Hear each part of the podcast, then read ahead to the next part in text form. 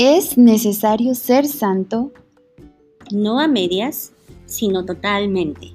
Hola, yo soy Eli. Y yo soy Ale. Y una vez más estamos aquí en tu podcast favorito, Minutos de Amor 24/7. pues estamos muy emocionadas de estar con ustedes el día de hoy.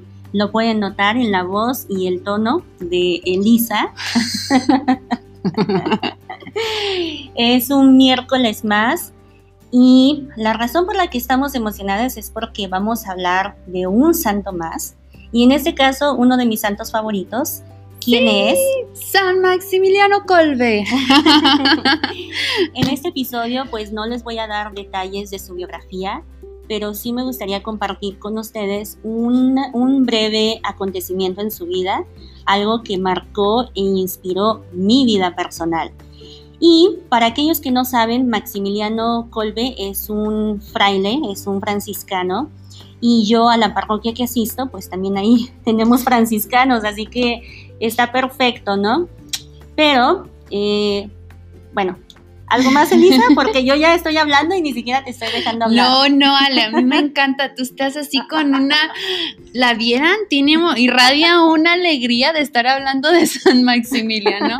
Se nota que lo quieres mucho. Se nota que es un amigo que intercede por ti y me da gusto. Así es que continúa. Bueno, pues les voy a platicar muy brevemente ese acontecimiento que me impactó.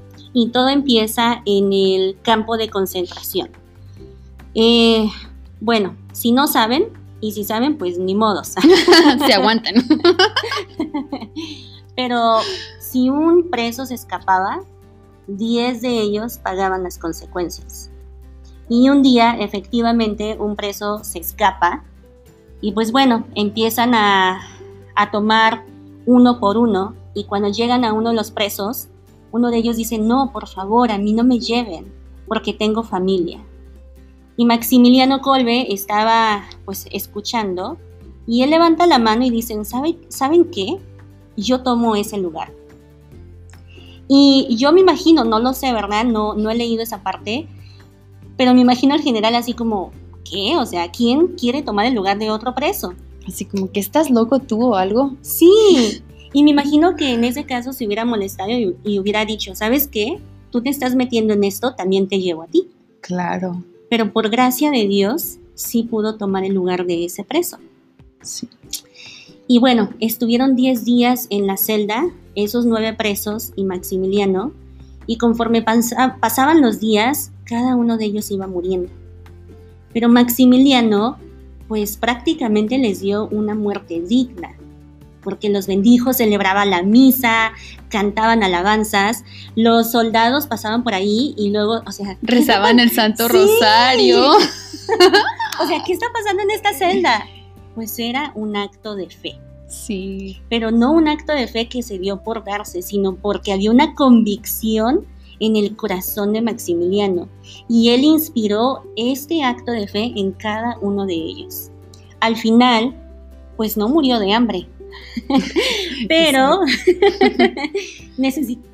perdón, es que me emociono, pero necesitaban la celda y pues al final sí le, pusieron una inyección letal. Le quitaron la vida. Le quitaron la vida y falleció.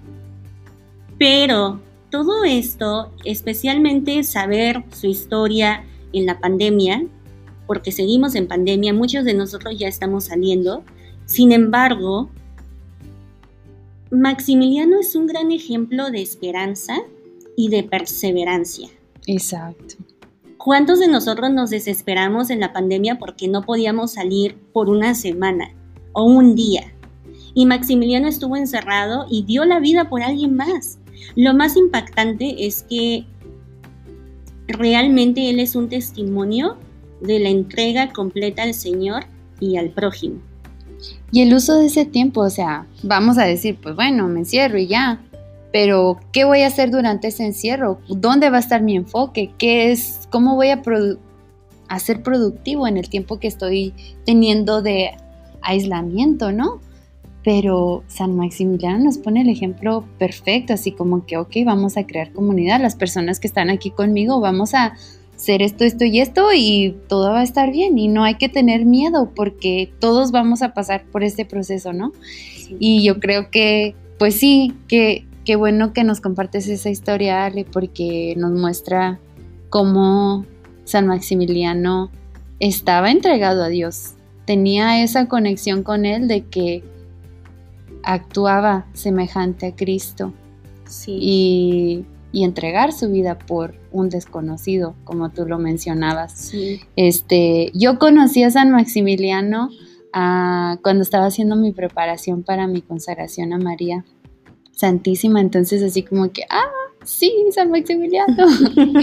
Pero antes de eso también no había escuchado hablar mucho de él, entonces fue cuando le agarré gran cariño y lo conocí, por así decirlo, y, y ver ese amor que tenía también para nuestra madre, porque creo que también él es quien tiene una frase que dice, nunca podrás amar tanto a María como Jesús, o sea, oye, hay tantas personas en el mundo, tantos hermanos protestantes que no creen en María, que la superinsultan o la cero toman en cuenta y ver que San Maximiliano nos dicen, oye, no tengas miedo de amar demasiado a María, nunca podrás hacerlo más que Jesús. Jesús era su hijo, así como que nunca la amarás tanto como él. Y y ver, y yo creo, yo siempre siento que soy muy Mariana, a lo mejor ya se han dado cuenta. yo amo mucho a mi mami, a mi mamita María, pero sí es cierto, o sea, no debemos de tener miedo de seguir pidiendo esa intercesión de mamá María, porque al final del día ella es la gran discípula de Dios y ella lo dejó todo, dijo sí, por dar vida, por dar vida, dar vida a nuestro Salvador, Redentor.